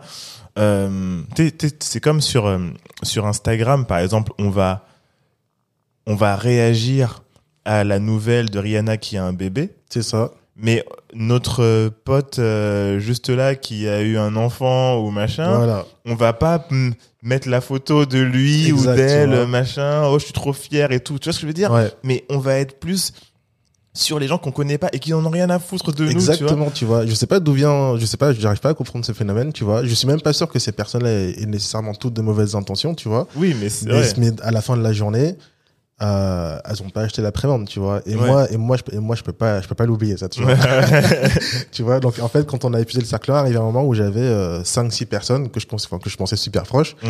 et j'ai passé trop de temps à, à essayer d'aller les chercher, tu vois. Et ils te disaient quoi eux? Ils te disaient quoi à un Il, disait, moment? euh, il me disait, ouais, je le fais aujourd'hui sans faute. En fait, c'est, enfin, il te dit, il te dit, je le fais, tu vois. Je pense qu'il y a ce côté, en fait. C'est pour ça qu'il faut créer la hype. Ouais. La hype, c'est hyper important de la créer parce que c'est à ça que les gens réagissent. Il y a la hype et la peur de louper Exact. le truc. Et en fait, si les gens qui te connaissent, en fait, ils vont dire ouais, mais je le connais, lui, c'est mon gars. Euh, la hype qui vend, ok, ils vont la hype, mais c'est mon gars. Je Voilà, le connais, c'est le mec euh, juste de là. Tu vois ce que je veux dire? Exactement. et pour moi, c'est le problème parce que les mêmes personnes qui sont dans, dans notre entourage, moi, je peux être comme ça aussi. De temps en temps, je vais dire, ouais, ouais, ouais, je vais ouais, le mais moi faire. aussi, hein, on est tous comme ça, ouais, tu vois. ouais, ouais, je vais le faire. Et après, c'est, vas-y, flemme. Voilà, tu flemme. vois. Mais alors que quand c'est à notre tour, on se dit, mais pourquoi il le fait pas? Voilà, Mais tu toi, vois. pourquoi tu le fais pas déjà à la base? Pourquoi tu dis que t'as la flemme? Tu vois ce que je veux dire? Donc, moi, ce que j'essaye de faire, c'est, euh, quand j'ai les moyens, hein, c'est de mettre direct. Ouais. Comme ça, ok. Tu laisses pas le choix. ouais. Mais t'as utilisé un bon terme, je pense qu'il faut vraiment réussir à créer la hype, tu vois. Ouais. Euh, moi, je le vois bien parce que euh, moi, j'ai un, cousin qui est rappeur, tu vois, par exemple. Et moi, j'ai grandi avec lui, tu vois. Ok. Et je vois la façon dont les gens ou les inconnus interagissent avec lui, ou même mes potes. C'est quoi son euh, nom C'est Dinos, Dinos, ok. tu vois. Et moi, j'ai grandi avec lui, tu vois. Mm. Et moi, enfin, tu vois, Dinos, enfin, c'est un alter ego, tu vois. C'est lui qui est hype, tu vois. Ok. Mais Jules, tu vois, mon cousin, Mm. pour moi, c'est juste Jules, tu Ouais, vois. ouais, ouais. Et euh, tu vois, il est venu à ma, à ma soirée de lancement. Ok. Et, euh, et les gens, ils devenaient fous, tu vois. Et les gens, du coup, ils se retrouvaient à, à partager Dinos en story, mais ils partageaient pas mon truc en story, tu vois. Ah Tu vois ce que je veux dire? Ouais, ouais, ouais. Ah, je vois. Donc euh, là, t'as vraiment ce concept de, de ce truc de hype, et je pense que ouais, il faut, il faut, enfin, il faut, il faut faire le truc bien euh, et euh, le- limite pas leur laisser le choix, tu vois. Et après, si à la fin ils veulent pas, ils veulent pas, bah écoute, euh, t'as, t'as fait, c'est un filtre, hein, Ouais. tu vois? Et, et, et moi, ce que je me dis, euh, c'est en fait, dans un sens, il faut même pas compter forcément sur euh, le cercle euh, proche et se dire, OK, le cercle proche, il, il va mettre, mais ceux qui vont pas mettre, on les harcèle un petit peu. Mais aussi, il y a ce truc, t'as pas envie de passer pour un harceleur. Ouais. Et des fois, il vaut mieux aller chercher toute la masse de gens, en fait, qui, ça. qui te connaissent pas, mais qui, est, qui ont besoin de ton produit, C'est ça. plutôt que... Mais ça, c'est l'erreur que j'ai faite. J'ai passé trop de temps à aller chercher ces personnes, tu vois, Ouais. au lieu d'aller chercher la masse derrière qui ne connaissait pas forcément, tu vois. Ouais. T'as eu cette erreur-là. L'autre erreur, c'est euh, tout ce qui est relais de communication type média, tu vois. Ok. Euh, nous, en fait, on avait amorcé des échanges en amont de la campagne avec euh, des journalistes ou d'autres personnes. Ouais, ils ont rien fait. Et on nous a dit, on nous a dit oui. On nous a dit ok, ce sera posté à telle date, tu vois. Et euh, on s'est on s'est arrêté à là, tu vois. On n'a pas fait le suivi plus que ça parce que enfin c'était c'était convenu. Ah, c'est ouais. jamais sorti, tu vois. Ah ouais, mais vous n'avez pas relancé? Bon, on l'aura lancé sur le moment, enfin la veille, tu vois. Ah ouais. Mais après, après ça te sort, après on te sort des excuses, tu vois. Ouais, ouais. C'est quoi les euh, excuses C'est euh, oui, euh, le calendrier éditorial il a changé. Là, il y a eu euh, une nouvelle actualité euh, qui est, enfin, qui, enfin, que euh, le plus un m'a demandé de traiter. ouais, mais finalement, je comprends plus trop bien le projet parce qu'il y a Crêpe Protect qui existe, machin, machin, j'en sais rien, tu vois. Des trucs à la con, tu vois. Ouais, ouais. sauf Genre, est-ce que, est-ce que, est-ce que vous avez prévenu trop tôt? Non, je pense qu'on n'a pas prévenu trop tôt. Je pense vous n'avez pas fait de suivi. On n'a pas assez fait le suivi derrière, tu vois. Ok. et du coup, résultat, bah, les gens qui devaient, il y a pas mal, il y a des gens, des, des trucs intéressants qui devaient faire de la com sur nous ça n'a pas été fait. Et nous, alors, alors que c'est des trucs qu'on avait prévu dans le calendrier euh, mm. de com, tu vois. Donc on s'est retrouvé avec des moments de creux comme ça où on a dû improviser. Ouais. Euh, ça de une. En plus de ça, nous on a fait le choix de pas passer par une agence euh, de RP, tu vois. Mm. Euh, Il y a presque personne qui passe par une agence de RP en fait dans le ouais. qui qui sont passés. Hein. Exact, tu vois. Et euh, et on pensait qu'il suffirait d'envoyer des DM à des journalistes euh, en mode mon produit il est cool, etc. Mais eux, s'ils le trouvent pas cool, enfin, oui, oui. Se en plus, rien, tu vois. Si, ça rentre pas dans leur actualité, ils s'en voilà, tu vois. Euh, et donc on avait contacté plein de journalistes par mail, sur LinkedIn, machin, tu vois. Et pareil, rien du tout, tu vois. Mais c'était en amont ça? En amont et pendant, tu vois. Okay. Euh, et on pensait que ce serait plus simple que ça, au final pas du tout. Donc moi j'ai pas j'ai pas fait l'expérience d'après d'avoir une agence de, une agence RP. Même même avec une agence RP, je sais pas si c'est ça va vraiment changer quelque chose parce qu'au final, ce qui compte, c'est, enfin, en fait, faut avoir un réseau là-dedans. Hmm. Il faut se constituer un réseau de journalistes. Une agence RP, ça va t'aider. Euh, mais la partie euh, média, faut, faut, ça, faut vraiment le préparer en avance parce que c'est pas un mois avant que tu vas aller les voir, alors que le truc, euh, leur calendrier édito, il est fait depuis deux mois, tu vois. Ouais, grave. Donc ça, pareil, euh, ça, je dirais qu'il faut le faire au moins euh, deux, trois mois minimum, tu vois, en allant voir les médias, quoi. Mais tu, tu mettrais ton énergie sur, sur des médias? Ou tu, ou tu mettrais ton énergie sur de l'influence plus? C'est une bonne question. Euh, avec du recul aujourd'hui, je mettrais plus d'énergie sur de l'influence, mais je mettrais quand même de la bande passante sur un ou deux médias plutôt mainstream, tu vois. Euh, qui genre un média payant parce que parce que tu sais maintenant il y a tu sais brut et tout tu peux payer mais il faut avoir un but je ouais ben moi brut j'avais une j'avais j'avais une pote chez brut je lui ai demandé tu vois sauf que brut les trucs c'est des euh, 5 10 000 balles minimum tu vois. Après eux ils ont un reach de malade tu vois donc si t'as si as le budget enfin faites-le hein. moi je, je connais des marques qui sont passées sur lui qui l'ont fait tu vois, qui l'ont fait et ça a amplifié euh, 900 k ils l'ont bah, fait ils l'ont fait tu vois ils ont fait ils ont fait avec brut tu vois mais moi j'ai vu les budgets j'ai fait bah nous on n'a pas tu vois donc il faut improviser. Mais même mais en dehors de ça tu vois il suffit qu'en fait que le produit parle à, à, un des journalistes pour qu'il fasse un papier sur ton truc tu vois et qui rentre hmm. pas nécessairement dans le cadre de, de leurs OP euh, payantes tu vois mais euh, c'est du taf. Et en vrai en vrai il y a un gros facteur chance par rapport à ça aussi tu vois. Hmm. et plutôt que de miser sur euh, forcément sur, sur, de la campagne média effectivement la partie influence une partie influence que j'avais que j'avais sous-estimée et je m'en suis rendu compte sur le tard c'est l'influence LinkedIn encore une fois aussi. Parce ah que oui, oui. rien ouais. bah sur LinkedIn maintenant il y a des influenceurs tu vois. Bah oui grave. Tu vois. Top voices tout ça voilà exactement tu vois. Et, euh, et je pense qu'une bonne idée tu vois sur nos produits ou, ou sur des produits comme, comme les vôtres tu vois ça peut être intéressant de de, euh, de faire goûter vos produits à des influenceurs LinkedIn, tu vois. Ah ouais, mais en plus, moi, pour, euh, pour toi, euh, je, me, je me suis dit, là, je viens d'y penser, mais tu vois, t'as le. As, en fait, faut utiliser ses armes. Hein. T'as le. T'as le podcast Kalimandjaro. Ouais. Et t'as Black Network et tout. Exact. Et en fait, leur, leur slogan, c'est le soutien passe par la caisse. Et du coup, imagine, tu passes sur leur, euh, dans leurs médias, dans leur giron. Ouais. Imagine tous les gens que eux touchent. Exactement. T'as Tanguy, lui qui, justement, qui gère ça. Tous les gens qui peut toucher. Exactement. Et en fait, il, je pense que être, euh, être, euh, targeter les gens de sa communauté aussi, ça peut être hyper fort, tu vois. Ça, ça peut être hyper fort. Et c'est un truc, c'est un truc, honnêtement, genre, j'avais enfin, j'y avais pensé un moment. Et après, ça m'est, après, j'ai oublié, tu vois. Ouais, ouais. Et j'y ai pensé après coup. Et tu vois, le, que ce soit le réseau afro ou ailleurs, ou j'en sais rien, mm. tu vois, mais le réseau afro, mm. si tu touches les bonnes personnes, il est surpuissant, tu il vois. Est surpuissant, il est surpuissant parce qu'en plus, ils vont dire, OK. Voilà, tu vois. Toi, t'es franco-camerounais, voilà. euh, machin, donc tu fais un truc hyper cool. Vas-y, on te pousse. Il y a des, il y a des trucs, il y a des pages, elles ont des, ouais, des centaines de milliers ouais. de followers. Elles poussent ton truc, elles poussent tout le monde truc. va acheter. Exactement. Et, donc moi j'aurais fait beaucoup d'influence sur LinkedIn, tu vois. Ouais. Et euh, bon là c'est trop tard, la campagne elle est passée, tu vois. Même là, enfin j'ai des idées sur lesquelles je travaille pour faire de la com avec avec des campagnes d'influence sur LinkedIn, tu vois. Okay. Je travaille sur des idées de séries pour aller voir euh, des entrepreneurs ou des ou des employés, enfin et par les sneakers, etc., ouais, etc. Ouais. Tu vois. du contenu, création du de contenu, de la grosse création de contenu avec avec avec ces gens-là, tu vois. Euh, et effectivement, il y a, enfin ces gens-là, ils ont des audiences de malades, tu vois. Mais oui. Euh, et c'est pas super compliqué, honnêtement, euh, de, de, de, leur parler de ton truc et euh, de négocier un poste avec elles. Honnêtement, en tout cas, de mon expérience, le milieu est assez chaleureux, tu vois. T'as plein d'entrepreneurs qui sont ultra ouverts sur le sujet, donc euh, faut vraiment, faut vraiment y aller, hein, tu vois. Euh, moi, en amont de la campagne, pareil. Je pense que je l'ai pas assez fait. Il y a quelques, enfin, moi j'ai pris pas mal de retours d'expérience, tu vois. J'ai contacté différents fondateurs de, de boîtes. pour pour le crowdfunding? Pour le crowdfunding, tu vois. mais en fait, je l'ai surtout fait pendant, tu vois. Alors que j'aurais dû le ah faire plus, beaucoup plus, plus en amont. Ouais. Bah, comme ce qu'on est en train de faire. Comme ce qu'on est en train de faire, tu vois. Et, euh, et, en fait, été assez étonné de voir que les gens étaient très, très ouverts sur le sujet, tu vois. Euh, bah, tout à l'heure, tu parlais d'Inga, tu vois. Moi, je lui ai envoyé un DM sur LinkedIn et le soir même, on s'est appelé, tu vois. Ok, ok. Et je me suis dit, mais vas-y, le mec, il est trop busy, il va jamais me répondre, tu vois. Mm, mm, mm, euh, genre, bah, il était en pleine campagne. Il était en pleine campagne, en plus, tu vois. Et il a quand même pris le temps de, de répondre, de me filer des conseils, donc je le remercie, tu vois. Genre, vraiment, d'ailleurs, si, si jamais il écoute. Euh, et t'as plein de gens comme ça qui sont super ouverts, qui sont, qui sont super, super ouverts, tu vois. Euh, donc, avec du recul, ouais, j'aurais fait beaucoup plus d'influence de façon générale, d'une part sur LinkedIn, et après pour ailleurs, j'aurais plutôt misé, plutôt que sur de la grosse influence, j'aurais plutôt misé sur de la, sur de la, sur de la, sur de la micro-influence ou de la, ou, de la, de l'influence un peu moyenne, tu vois.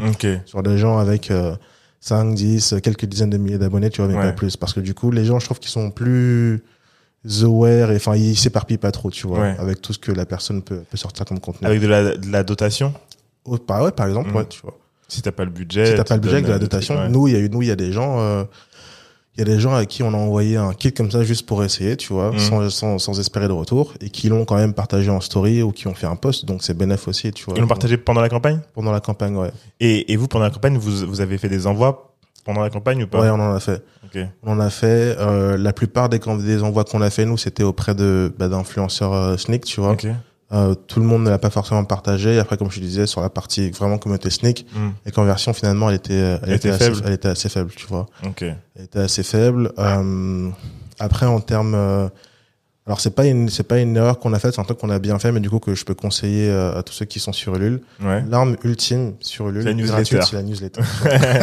ça, ça, et ça, euh, ceux qui écoutent cet épisode là, ils sont en train de rigoler parce que chaque personne est en train de dire, hey, il y a un secret, c'est la newsletter. Et en fait, ouais. C'est la, c'est la, c'est la newsletter. La newsletter, elle a un pouvoir incroyable. Personne connaît les tenants, les aboutissants exacts, tu vois. Mmh.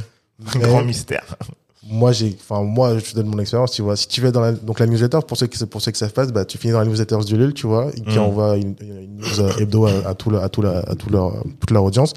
Et leur audience c'est plusieurs centaines de milliers de personnes tu vois. Ouais. peut-être même un million si je dis pas de bêtises. c'est un million ouais, tu vois. et, euh, et en fait pour être dans la newsletter il y a pas mal de choses à faire. Déjà en termes de CA il faut avoir un CA au moins au moins de 10 000 euros pour être envisagé tu vois. Au moins 10 000 euros faut avoir? Ouais Enfin, il faut avoir fait au moins. Au moins 10 000 balles, ouais. Comment tu sais ça? C'est mon analyse, tu vois. C'est mon analyse. faut au moins avoir fait 10 000 balles pour être sur le radar, tu vois. Ok. Et si tu fais au-dessus de 15K, c'est c'est quasiment sûr pour moi, tu vois. Okay. Donc, tu as ça d'une part. Et ensuite, c'est comment tu nourris l'algo du LUL tout au long de la campagne, puisqu'ils ont un algo. Et l'algo, en fonction des ventes que tu vas faire par jour, euh, en fonction du trafic que tu vas amener sur ta page, etc., il va te mettre en il va te proposer des mises en avant ou il va te mettre en avant il va te mettre en premier etc etc il, te propose des trucs tu vois des choses en fait c'est pas qu'il te le propose enfin c'est automatique tu vois. Tu te lèves un matin et tu vois que ton projet il est mis en avant dans la catégorie mode et design tu vois. Et ça c'est l'algo qui le décide tu vois. Okay. qui le décide en fonction de ces critères là visite ah, achat etc tu vois.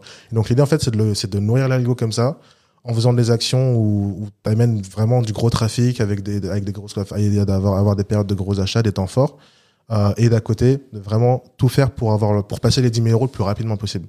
Ok. Tu vois le plus rapidement possible parce que comme ça, ça te laisse de la marge justement pour euh, à défaut parce que tu as, un chargé d'affaires qui t'accompagne sur l'UL, tu vois. En fait, dès que tu crées ta dès que tu commences à créer ta page, il y a un chargé d'affaires à un moment donné qui va te contacter et qui sera là en tant que soutien, tu vois. Si tu as besoin. Si tu as besoin, si tu as besoin, tu vois donc lui il va il va il va il va te dire qu'il existe et qu'il est là pour ça. Après tu es libre à, C'est un bot le truc? Hein c'est un bot Non, c'est une vraie personne. C'est une vraie personne. C'est une... vraie personne. En l'occurrence, nous, on a été accompagné par Tania, qui est incroyable. Tu vois, qui nous a donné plein de bons conseils, etc. Donc, si jamais vous avez Tania, utilisez la donf parce qu'elle est incroyable. Mais, elle vous a pas dit euh, tout ce que tu me dis que vous avez pas fait. Non, et de toute façon, elle a pas le droit, tu vois. C'est vraiment. Ah, elle a pas le droit? Euh, genre, elle a pas le droit, je sais pas, tu vois. Euh, je, je sais, je sais même pas si les chargés d'affaires, ils savent vraiment comment la newsletter, enfin, comment la newsletter ou Ils veulent que tu ailles au bout de ton truc. Voilà, déjà. Il faut, déjà, il faut, ils veulent que tu ailles au bout de ton truc, tu vois. Mmh. Euh, après, ils peuvent, après, ils te donnent des conseils et les conseils, faut, faut, faut les utiliser, tu vois. Okay. Euh, mais du coup, pour la newsletter, Euh, Du coup, c'est quand vous avez atteint, vous, les, les 10K que vous avez été mis en avant ou... La newsletter, on l'a eu quand on l'a fait. On l'a eu, on l'a eu au moment où on l'a eu, on était à, on était à 11, 12 k, je crois. Ouais. Ok. C'était au bout de combien de temps, ça, dans, dans la campagne? Deux semaines, Deux semaines. deux semaines. Et ça nous a même étonné parce que dans mon analyse, la newsletter, une fois, généralement, en tout cas, moi, de ce que j'ai vu, elle mettait en avant des projets qui étaient plutôt sur la, la fin euh, de leur campagne, justement pour créer ce sentiment d'urgence en plus, Ouais, tu vois. ouais. Donc nous, on était bien plus en avance que l'autre. Et du coup, ça, ça m'avait fait un peu chier sur le moment. Parce, Ah, que parce pour moi, non. ça arrivait trop tôt, en fait, tu vois. Ok. Et ça, bon, ça nous a quand même fait des ventes, tu vois. Ça nous a, ça nous, ça nous a généré euh, 2000 balles, tu vois. Ok. Donc c'est toujours, c'est toujours grave cool. Après, ça, ça- après le même, euh, genre les résultats de la newsletter, ça va dépendre. Il y a plein de choses qui vont, qui vont découler de ça. Bah, tu c'est vois. quand, c'est, c'est où est-ce que t'es placé sur la newsletter aussi? C'est où est-ce que tu es placé. Les chargés d'affaires à qui j'ai parlé, ils me disent que ça, que, que ça, que ça importe pas, mais moi, de mon analyse, ça importe, tu vois. Oui, c'est important. Ensuite, t'as, euh, bah, à quel moment euh, ta campagne elle finit par rapport à la mise en avant, tu vois. Et nous, être mis, nous, on avait été mis en avant, mais il restait deux semaines de campagne Ouais. et on était genre euh, troisième dans, dans la news, tu vois. Ouais. Euh, versus d'autres marques que je veux pas citer, mais tant mieux pour elles qui étaient pas positionnées en première position, tu vois. Au même moment que toi? Au euh, même pas, ouais, bah, tu vois, moi j'ai regardé, nous on était en troisième position et en termes de trafic, moi je regardais toutes les cinq minutes, tu vois. Ok. Bah, le premier, il avait euh, beaucoup plus de trafic, tu vois. Ok. Euh, je crois que quand la news elle est sortie, j'avais, tu vois, j'avais genre peut-être euh, 80, je me souviens, j'avais 80 personnes sur le sur le truc. Le pro, le premier, il avait genre euh, 400 personnes sur le truc, tu vois. Et plus tu Mhm. descendais, moins t'avais de personnes, tu vois. Ok. Comment tu fais pour voir le trafic? En fait, sur chacune des pages, tu peux voir, euh, tu peux, tu peux voir le nombre de personnes qu'il y a sur la page. C'est automatique. Ah ouais, ok. Peu importe que ce soit que tu sois le porteur de projet ou que tu sois euh, quelqu'un Ah, qui passe sur la page. Ça c'est lourd, tu vois. Ça c'est stylé, tu vois. Data analyse. donc ça c'est donc ça c'est vraiment cool, tu vois. Et euh, donc t'as aucun vraiment, enfin t'as- tu peux rien faire pour décider à quel moment la newsletter va apparaître. Mais encore une fois, l'idée c'est vraiment de nourrir l'algo de, de Ulule d'une Mm. part, tu vois, et ensuite de franchir le plus rapidement possible les 10 000 euros pour mettre le plus de chances possible pour que tu finisses dans la newsletter, tu vois. Ouais. Donc nous, dans notre cas, ça, ça, ça, a eu- ça, ça, a assez bien marché, tu vois. Euh, mais il y a des campagnes qui ont été euh, drastiques, qui ont, qui ont explosé grâce à ça. Tu vois, je pense notamment bah, à Céline, tu vois. Ouais. On a eu à peu près euh, le même rythme de campagne, tu vois, en termes de, en termes de vente et de CA.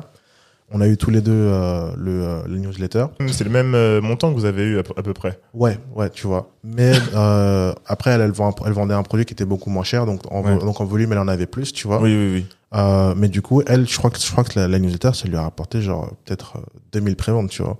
Ah, parce qu'elle a été mise en, elle, elle en a eu, haut. elle a eu, ah ouais, elle- alors, je- sais pas si c'est parce qu'elle a été mise en haut, tu vois, mais Ouais. en tout cas, elle a eu la newsletter, tu vois. Ouais. Et le résultat de la newsletter pour elle a été, a été, mais ça a été une explosion, tu vois. Hmm. Euh, et donc, euh, je pense qu'après, je pense qu'elle elle, avait un produit qui, enfin, plus beaucoup plus euh, large et mainstream, tu vois, que le mien. Donc, enfin, je pense que ça c'est la principale différence. Mais du coup, une Ah campagne, oui, ça oui, peut- aussi, ça oui, peut- bien ça peut sûr. vraiment, vraiment faire exploser ta campagne, tu Ouais, vois. nous, je pense que pour les glaces, on est assez mainstream. Hein. ouais, ouais, ouais, ouais, grave. Je pense que.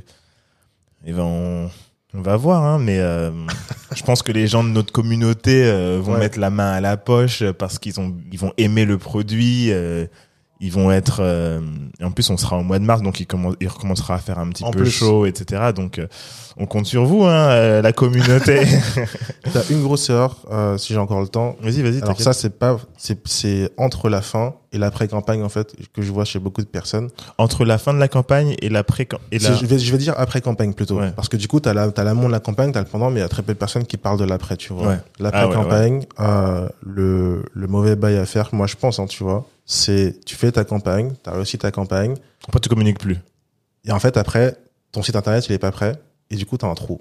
Hmm. Tu vois ce que je veux dire? Et ça, il y en a plein, tu vois, Bah, c'est pour ça que les gens ils font des prolongations. Ouais, mais pareil, les prolongations, les, tout le monde n'a pas forcément connaissance de ce truc, tu vois. Donc Mais- du coup, je ah oui. dis aux gens, si votre site internet il est pas prêt à, à minuit, à, parce qu'après, enfin, la campagne finit à 23h59, si à minuit votre site il est pas prêt, il faut demander à Ulule de passer en prolongation, tu vois. Et ça, bout combien de temps ils te valident ça?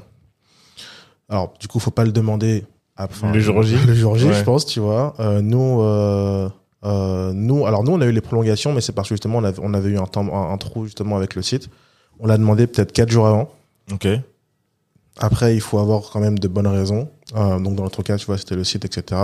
Ils sont libres de refuser, d'ailleurs. Je sais pas si c'est déjà arrivé à quelqu'un. Ok.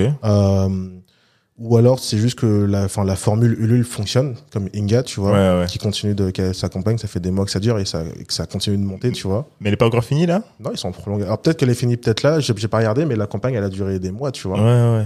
Ah, mais, euh, ouais, mais parce que ça fonctionne, tu Oui, vois. oui, oui, si ça marche, ça marche. Si ça marche, ça marche, tu laisses le truc tourner, tu vois. Mm. Euh, mais du coup, soit tu finis ta campagne et t'as ton site internet qui est prêt la minute d'après et tu capitalises dessus, soit tu passes en prolongue, tu vois. Mais il faut éviter d'avoir ce trou, tu vois. Mm.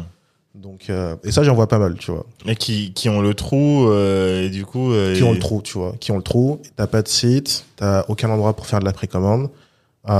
Et du coup, c'est dommage, tu vois. Parce qu'en plus, enfin, pour en fait le le site, je pense que beaucoup de gens se mettent la pression et se mettent des objectifs sur ce à quoi va ressembler leur site qui, Ouais. qui sont hyper. c'est une, une énorme pression, alors que juste avoir un truc où les gens, les produits sont disponibles en précommande. Juste truc- ça. Aussi Juste simple ça que, Juste aussi simple que ça, tu vois. Tu fais un, un, un, un Shopify, tu mets tes deux produits, tu mets les photos que tu as mis sur ta campagne, tu fais ton truc, C'est tout. et c'est tout. Et c'est tout, ça va pas plus loin, tu vois. Moi, tu vois le site là, le, sur le site actuellement, euh, parce qu'on a eu, on a eu des soucis avec, avec le site. Là, il y a le nouveau site qui sort la semaine prochaine, tu vois. Mais à la base, après la campagne, on était resté en landing justement. On avait mis les prolongues par rapport à ça. Ok. On a eu la chance d'être au, sa- au salon du, du Made in France là récemment. Oui, oui, c'est ce que j'ai vu, ouais. Et en fait, euh, ce qui s'est passé, c'est que sur le salon du nous, on n'avait pas de stock, tu vois. Ok. On sortait, on sortait de campagne. C'était que les précommandes. C'était même pas que de la précommande, c'est-à-dire qu'en fait, on a eu l'opportunité d'aller là-bas. Et vous l'avez fait sans, on s'est dit, sans produit. on a eu la, on a eu la nouvelle peut-être euh, dix jours avant, tu vois. Ok. Et on s'est dit, bon, vas-y, on y va quand même, juste au moins pour être associé là, parler avec les gens, voir un peu ce qui se gratuit pour tu vous vois. C'était pas gratuit. Ok. Euh, Vous avez dû payer un stand. on a payé, mais tu sais quoi, ce qui s'est passé, et c'est ça qui me saoulait, mais on a, on a payé un stand, mais finalement, on l'a rentabilisé. Qu'est-ce qui s'est passé? Nous, on allait là-bas, en se disant, euh, on, on peut pas vendre de toute façon, donc c'est juste de l'awareness. Mais ça me Mm. faisait chier parce que du coup, il y avait pas de retour sur investissement, tu vois. ouais, ouais. Et ce qui s'est passé, c'est qu'en fait, t'as une personne qui vient, qui dit, OK, bah, du coup, euh, je veux acheter votre produit. Je lui explique que malheureusement, j'ai pas de stock et que je peux pas le vendre. Mm. Elle me dit, bah, je peux précommander alors, tu vois. Je lui dis, bah, malheureusement, j'ai rien pour, euh, pour, enfin, pour euh, prendre une précommande, Mm. tu vois. Mais sur Ulule. Bah, à ce moment-là, lui, il était fermé, tu vois. Ah oui, oui, oui. Donc, j'avais rien. Et donc, je perds un client comme ça. As un Ah deuxième qui ouais, arrive, mais c'est qui relou. me fait la même chose. 3, 4, 5. Et du coup, bah, je C'est après que tu sois là, en fait. Voilà, tu Ouais. vois. Et donc, au bout d'un moment, bah, c'est ce que je fais? J'ai fait j'ai créé un lien de paiement Stripe, Mm. tu vois.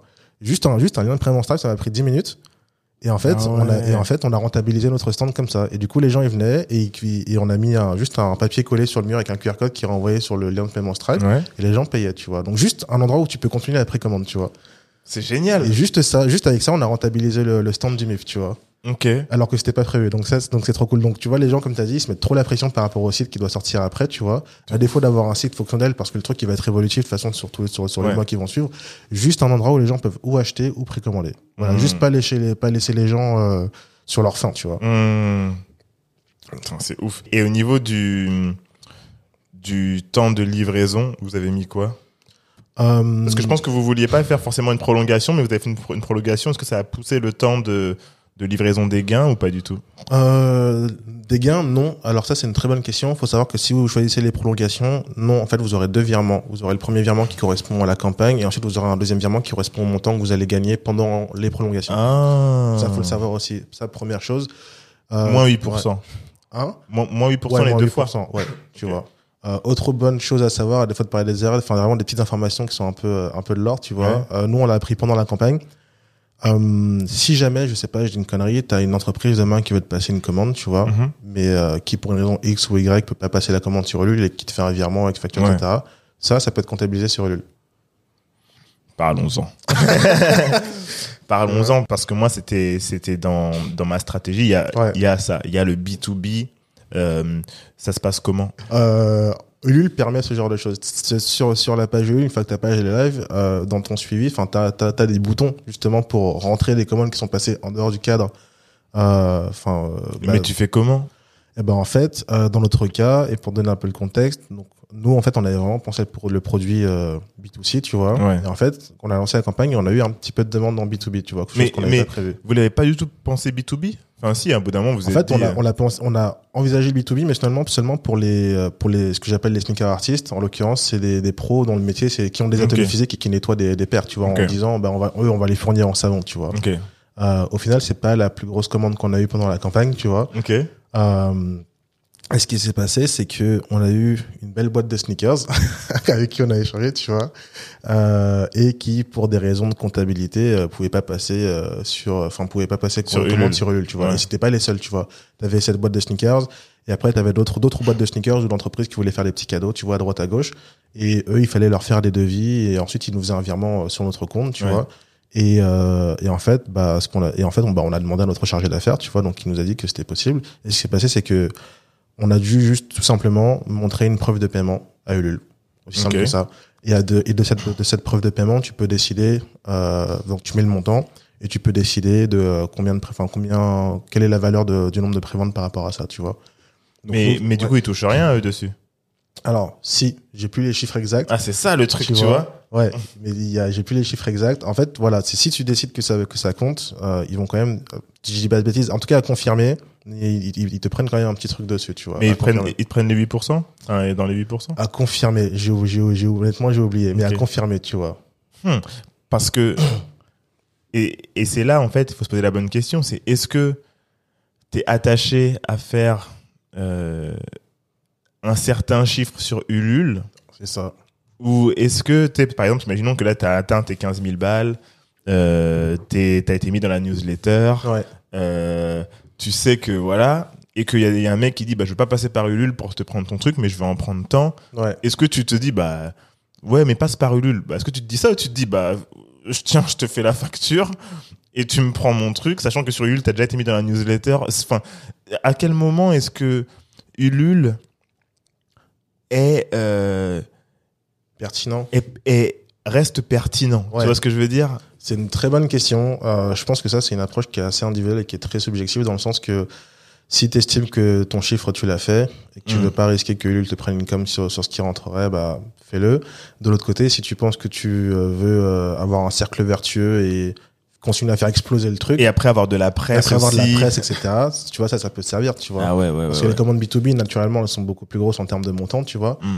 Donc, ça fait grimper le nombre des préventes et le pourcentage ouais. vite, tu oui, vois. oui, grave. Et Ça, ça, ça, ça peut, ça, ça peut générer d'autres, d'autres bénéfices aussi, tu vois. ouais, ouais, Mais c'est vrai. c'est, c'est propre à chacun. Ouais, c'est en fait il faut voir en fait parce que euh, moi j'ai bah, Inga sont passés dans dans quotidien Ouais, tu vois fait, et et ça s'ils avaient eu des des préventes ou des précommandes de même de grosses boîtes qu'ils avaient gardées sur le côté en Ouais. mode bah je te fais la facture on n'aurait pas eu cette information là mais après c'est enfin à quel point est-ce que tu as besoin Ouais. tu vois? Bah, je pense, dans un premier temps, genre, si vous pouvez avoir les deals, genre, enfin, négocier les deals ouais et attendez de voir comment se passe la campagne pour décider si tu le prends pour toi ou si tu, le- ou si tu le transposes Ouais, sur ouais, Ulule, ouais. tu vois. Euh, de la même façon, sur Ulule, t'as un autre point intéressant, tu regardes en fonction des campagnes.